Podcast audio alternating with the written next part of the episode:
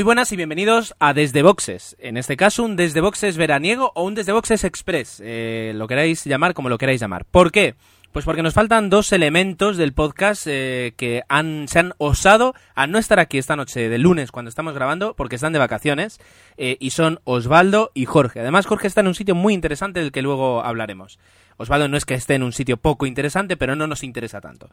Ah, y Express, porque en realidad en estas eh, semanas de, de parón veraniego y de vacaciones también para toda la industria de la Fórmula 1, ha habido muy poquitas noticias, entonces vamos a comentar las tres o cuatro que, que más nos han llamado la atención y un poquito pues presentaros el Gran Premio de Bélgica, que como siempre es un gran premio que nos gusta mucho, porque al fin y al cabo es Spa, y Spa es especial.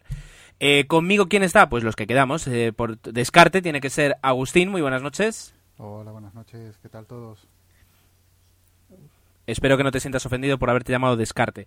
Eh, Dani, muy buenas noches. Muy buenas, ¿qué tal a todos? Muy bien.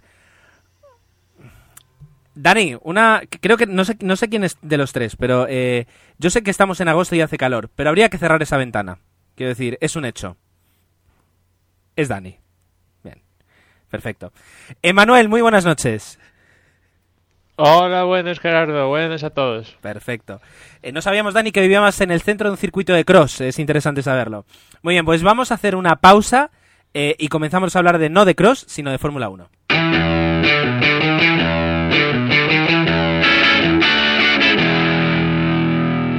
Bien, este domingo 28 de agosto eh, se va a celebrar el Gran Premio de eh, Bélgica en el circuito de Frank- en un circuito de, en el circuito de Spa que todos conocemos.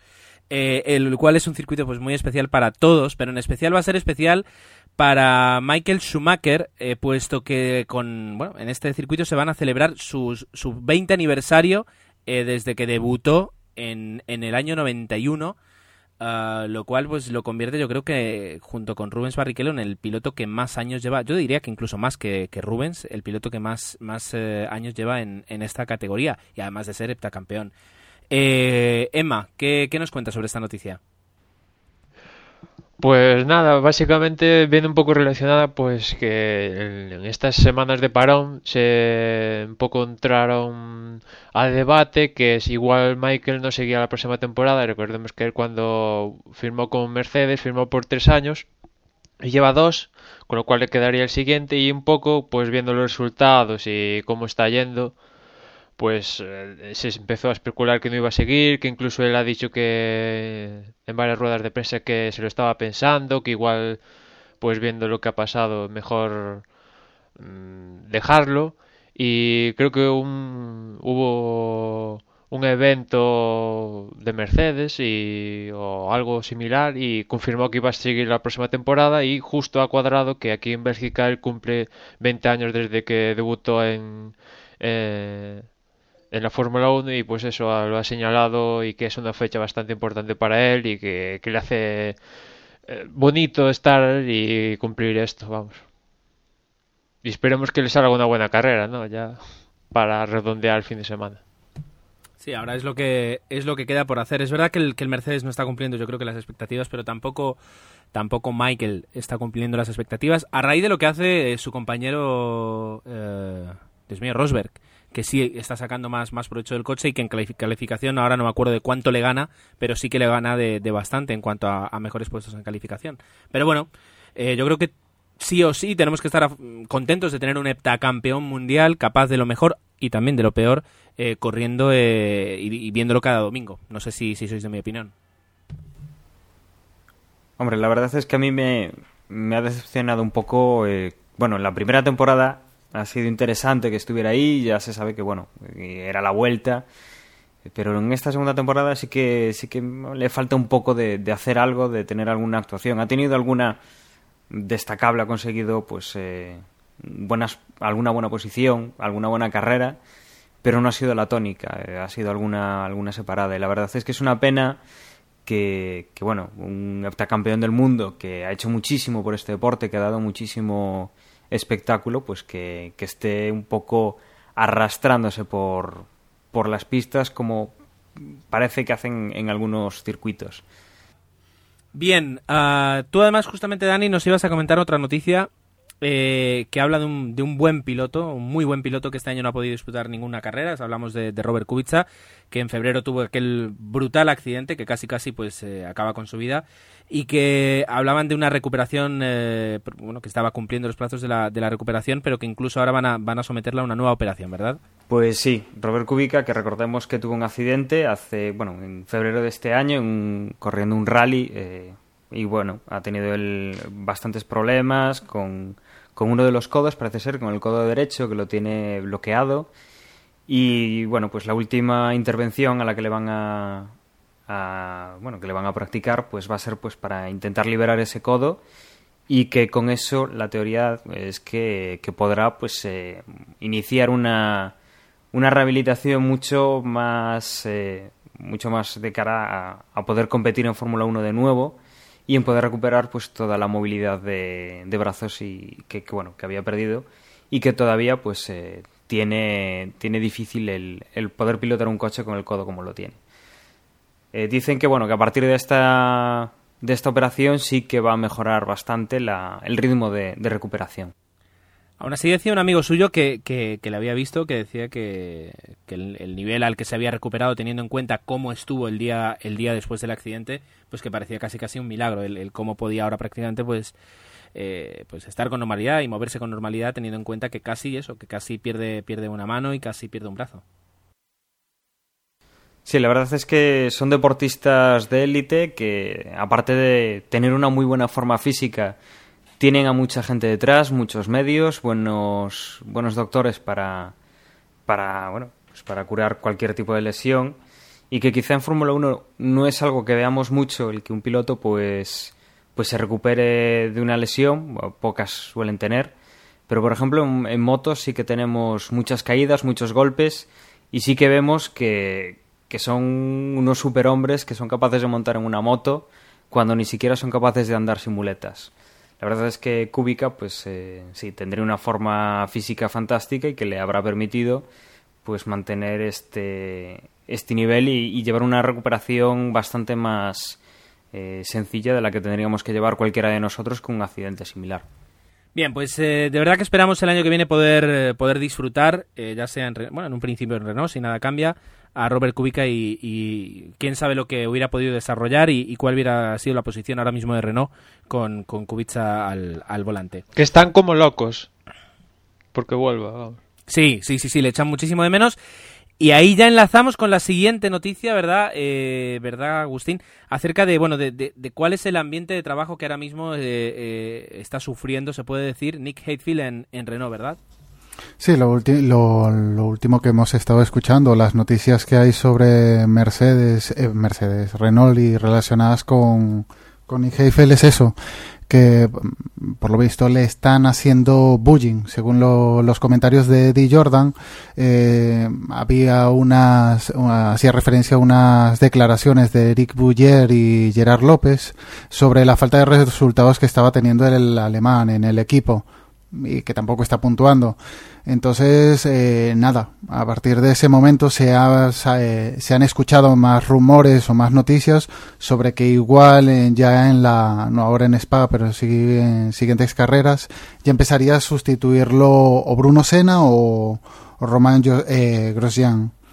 En principio, mm, lo último que hemos sabido es que sí, que, que podría sustituirlo ya Bruno Senna, lo que queda de, de temporada y, y lo, único que ha declarado Nick Heifel o lo único que se ha sabido um, que ha comentado el piloto alemán es que eh, denunciará al equipo si, si al final lo, lo acaban echando de, de esta temporada. Es que que tengas que, que tengas que pilotar, defender un, pues una escudería, hacer tiempos, intentar hacer resultados y, y que luego te tengas que bajar y, y escuchar esas declaraciones y luego eso, tener que decir tú que vas a demandar al, al, equipo con el que estás corriendo ahora mismo si te bajan, eh, yo creo que tiene que ser mm, muy desmotivante. Así como, así como hablábamos, eh, bueno, hablábamos no, porque no existía desde boxes, pero la situación en la que se vio metido Fernando Alonso cuando estuvo en McLaren en esa segunda parte de la temporada, donde también, pues, yo creo que hubo bastante mobbing por parte de, algunos eh, directivos de la escudería, pues yo creo que, ahora mismo Nick Heidfeld no lo tiene que estar pasando bien y eso es malo incluso para la seguridad del propio piloto en, en la carrera. Pero bueno, eh, es la es la situación a la no la verdad la verdad yo creo que el Lotus Renault está no está jugando legal o sea legalmente con Heifel porque vamos no no lo está haciendo tan mal. Está por delante de Petrov. Vale que el coche a estas alturas no igual el rendimiento es menos de lo esperado pero tampoco la culpa es de él. Es en general eh, el pasado fin de semana, o sea, el último Gran Premio, Renault probó los nuevos escapes, que al parecer no funcionó el sistema, y han vuelto, y ya parece ser para hasta final de año, con el sistema clásico, con ya sabéis los escapes en la planta delantera. Y el coche no va, pues él tampoco tiene. O sea, consiguió un podio al principio de, de campeonato, sacándole el jugo máximo que podía dar en ese momento el coche, quizás y es que ahora le están lloviendo palos por todas partes. Eh, Eric Bouyer, eh, Gerard López, eh, por todas partes le están lloviendo palos. Yo creo que, o sea, estás jugando en contra. Es un piloto que tú le pagas para, para que consiga resultados y tú lo pones contra la pared eh, casi que sin respirar. Es decir, si no quieres que esté, pues dices, mira, rescisión de contrato, ponemos a este. Y no andas jugando seis días diciendo que es un paquete. Totalmente de acuerdo, totalmente de acuerdo y, y yo creo que, que, se merece un respeto como piloto y como, como profesional. Y, a lo mejor tendrían que ser más críticos en, en Lotus Renault por no haber sabido desarrollar ese coche, o porque yo creo que además deben tener una, pequeña decepción pensando que, que, el, coche eh, tenía mucho más potencial del que luego han tenido. Eh, me acuerdo que en algún momento se le, se le equiparó al rendimiento del Ferrari y luego, pues evidentemente, se han quedado. Con lo mismo que pasaba cuando, cuando Fernando Alonso ganó los dos campeonatos, es decir, que el coche, la primera parte de la temporada, eh, prometía y luego eh, se quedaba estancado y tenía que, sufrir para poder conseguir podios eh, Fernando en, aquella, en aquella época. Bueno. De todas formas, Gerardo, ya al principio de año, cuando recordaréis la presentación de Lotus Renault y aparecían los Heifel y, Petrov, y acompañado como cuatro pilotos reservas, eso ya en plan, que ¿Cuatro pilotos reservas para qué? Eh, ya empezaron fuertes, sí, ¿no? Sí, sí, sí, sí, Hay, hay algunos movimientos que no hemos entendido. Bien, estaremos atentos y seguro que para bien o para mal de Nick Heathfield, pues volveremos a sacar este tema en, futuros en futuros programas. Sí, e incluso eh, estamos hoy grabando miércoles, pero no descartamos que mañana diga Renault que va a correr eh. O sea, yo aquí cualquier cosa es posible. De aquí a que lo escuchéis o de aquí al domingo, pues eh, todo puede ser.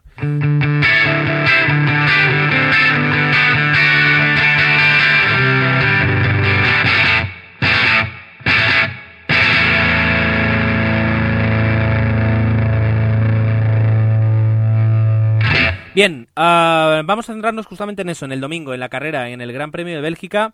Ah, que si queréis digo yo los horarios antes de, nada para que ya nos concienciemos. Son horarios típicamente europeos. El viernes, primera, primeros entrenamientos a las 10, segundos a las 14. Eh, los terceros ya el sábado a las 11 de la mañana. La calificación el sábado a las 14 horas. Y la carrera el domingo a las 14. Es decir, como normalmente estamos acostumbrados a, disfrutar los grandes premios en Europa. ¿Qué datos podemos eh, decir? Yo creo que hemos hablado ya en, temporadas pasadas de, de Franco Spa, Francos, Dios mío, me saldrá el nombre, de Spa, del circuito de, de Franco Spa Francorchamps. Eh, eh Franco, exacto. Ahora lo pronunciaría en francés, sí creo que es en francés, pero mejor que no. Bueno, la cuestión, que es un circuito que nos gusta mucho, un circuito que además tiene muchísima historia, eh, totalmente alejado de lo que puede ser un circuito de Hermann Tilke, de, los que estamos acostumbrados a ver, donde hay una curva que nos trae a todos locos, que es Orush, eh, y bueno, eh, poco, poco podemos añadir. Yo creo que, se vive un, ambiente muy especial.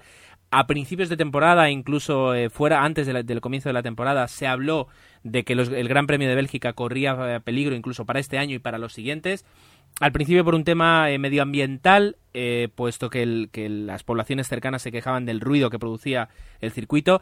Luego también incluso por un tema económico. al parecer, pues siempre son estratagemas del bueno de Eccleston para, para, para apretar más y conseguir más dinero. Pero bueno, al menos este año eh, se podrá disputar y esperamos que en los próximos. Se habla, Gerardo, se habla de. Bueno, lo último que se ha hablado es de que alterne con, con otro circuito. Si no recuerdo mal, era algún circuito francés, eh, Paul Ricard podría ser, y que un año pues se corriera en Spa-Francorchamps y otro año en, en, Paul Ricard, que creo que estaban eh, bastante interesados en volver a la Fórmula 1. Yo creo que a, a, largo plazo va a ser una solución eh, para muchos de los circuitos europeos, puesto que incluso de cara a los espectadores, hay espectadores que sí, que son fieles y que cada año van, pero hay espectadores que si les dicen que un año sí o un año no, están más dispuestos a hacer luego la inversión, pero si les dicen que, tienen la oportunidad de verlo cada año, pues cada año no van a ir. Eh, y como cada vez la Fórmula 1 es más internacional, el dinero está fuera de Europa, no solo para la Fórmula 1, eh, pues eh, yo creo que cada vez va a ser una opción que, más circuitos eh, van a tener que, optar. Y quizás, pero es un poco lo que pasó con en Alemania, Nürburgring y en Hockenheim y ahora posiblemente Bélgica con un circuito francés. Es un poco sin sentido. No podemos hacer cargo del, del canon que nos exige Eccleston, pues hacemos esto. En cambio, en España ¿Que Eccleston nos pide 60 millones? 60 millones. ¿Que Eccleston nos pide no sé qué? Toma. Y tenemos dos circuitos y nos vamos de guays. Quizás está un poco... No sé, estamos hablando de Alemania, que es una... Yo creo que sigue siendo una de las potencias eh, en todos los campos. Sí. Y automovilismo, bueno, tenemos ahí los capos de BMW, Mercedes, etcétera, etcétera. Y Bélgica también, o sea, tiene un super circuito y, y, no olvidemos como que, además Bélgica se nutre de espectadores alemanes y franceses e ingleses. Es decir, es la ventaja de Bélgica. Está, como dijeron una vez en Top Gear, Bélgica se, se inventó para que eh, alemanes y, británicos pues, disputaran sus, sus batallas. Sí. Pues bueno, uh, pues mira, yo creo que, que, de cara de cara a los entreboxes, cuando acabe la temporada podremos debatir un poquito sobre, sobre los modelos, sobre cómo vemos nosotros la Fórmula 1 a, a 5 y, y 10 años, porque yo creo que, que cada uno puede, puede tener ahí su opinión. Emma, Emanuel, de cara a la carrera, ¿qué, ¿qué nos vamos a encontrar? Pues de cara a la carrera, si te parece, comentamos que los neumáticos eh, aquí van a ser los blandos y los medios. Eh, y ya Pirelli ha dicho que probablemente hasta final de, campeonato no van a poner los duros en ningún circuito. Incluso los van, seguro que los van a suprimir ese compuesto para el próximo año, pero ya a partir de, Bélgica parece que han descartado y pues eso, medios y, blandos que creo que son los rojos y los blandos, ¿no? Digo blancos, que los que tienen por los laterales. Y después el DRS, eh, alguno hablaba de que igual había dos zonas de DRS y finalmente solo va a haber una, que la activación va a ser después pasado Rush, pasado el Redillon, toda esa larga recta de después de eso, de Rush y Redillon, donde se va a poder activar el DRS. Falta ver cuándo, cuánto dura la distancia, pero yo creo que va a ser bastante. Y aparte, Bélgica ya de por sí, e, esa zona da, da muchos adelantamientos, pues con el DRS, pues, pues más. Y también en su día, cuando hablamos del DRS para Mónaco, comentamos que igual también recordar que en Mónaco banearon el uso del DRS en el paso del túnel y hablamos de que igual también lo baneaban para Orush y finalmente pues así ha sido y eh, no está prohibido usar el DRS en, en esa curva tanto en entrenamientos como en, bueno en carrera pues ya prohibido de por sí. Y, el circuito, pues eso, yo lo comentamos típicamente, ¿no? Que eh, muy veloz y curvas de todo tipo y eso, que, que, hay que estar muy concentrado porque es un circuito, creo que son 7 kilómetros casi justos, con lo cual que hay que estar bastante concentrado a lo largo de la vuelta, sobre todo en clasificación. Ahí que Fernando tiene que apretar a los Red Bull y Hamilton también para quitarle ahí unos buenos puestos.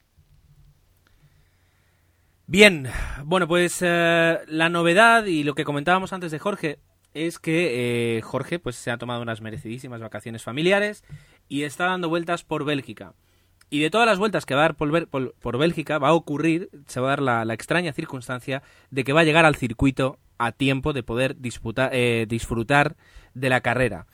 Eh, teníamos la intención de que roaming mediante pues eh, nos pudiera incluso pues narrar en directo pues lo que estaba viviendo parece que no va a ser posible que tendremos que esperar a que regrese a tierras españolas a tierras, a tierras galegas para, para poder contárnoslo pero bueno uh, vamos a tener un, unas impresiones de primera mano en el próximo episodio que escuchéis que será el, la crónica de carrera del Gran Premio de Bélgica vamos a obtener las, las, eh, las impresiones y, y, a Jorge como verdadero protagonista de todo lo que ha vivido en el, en el Gran Premio de Bélgica. Y yo creo que eso ya solo merece la pena escucharlo porque va a ser información de primerísima mano, ¿verdad?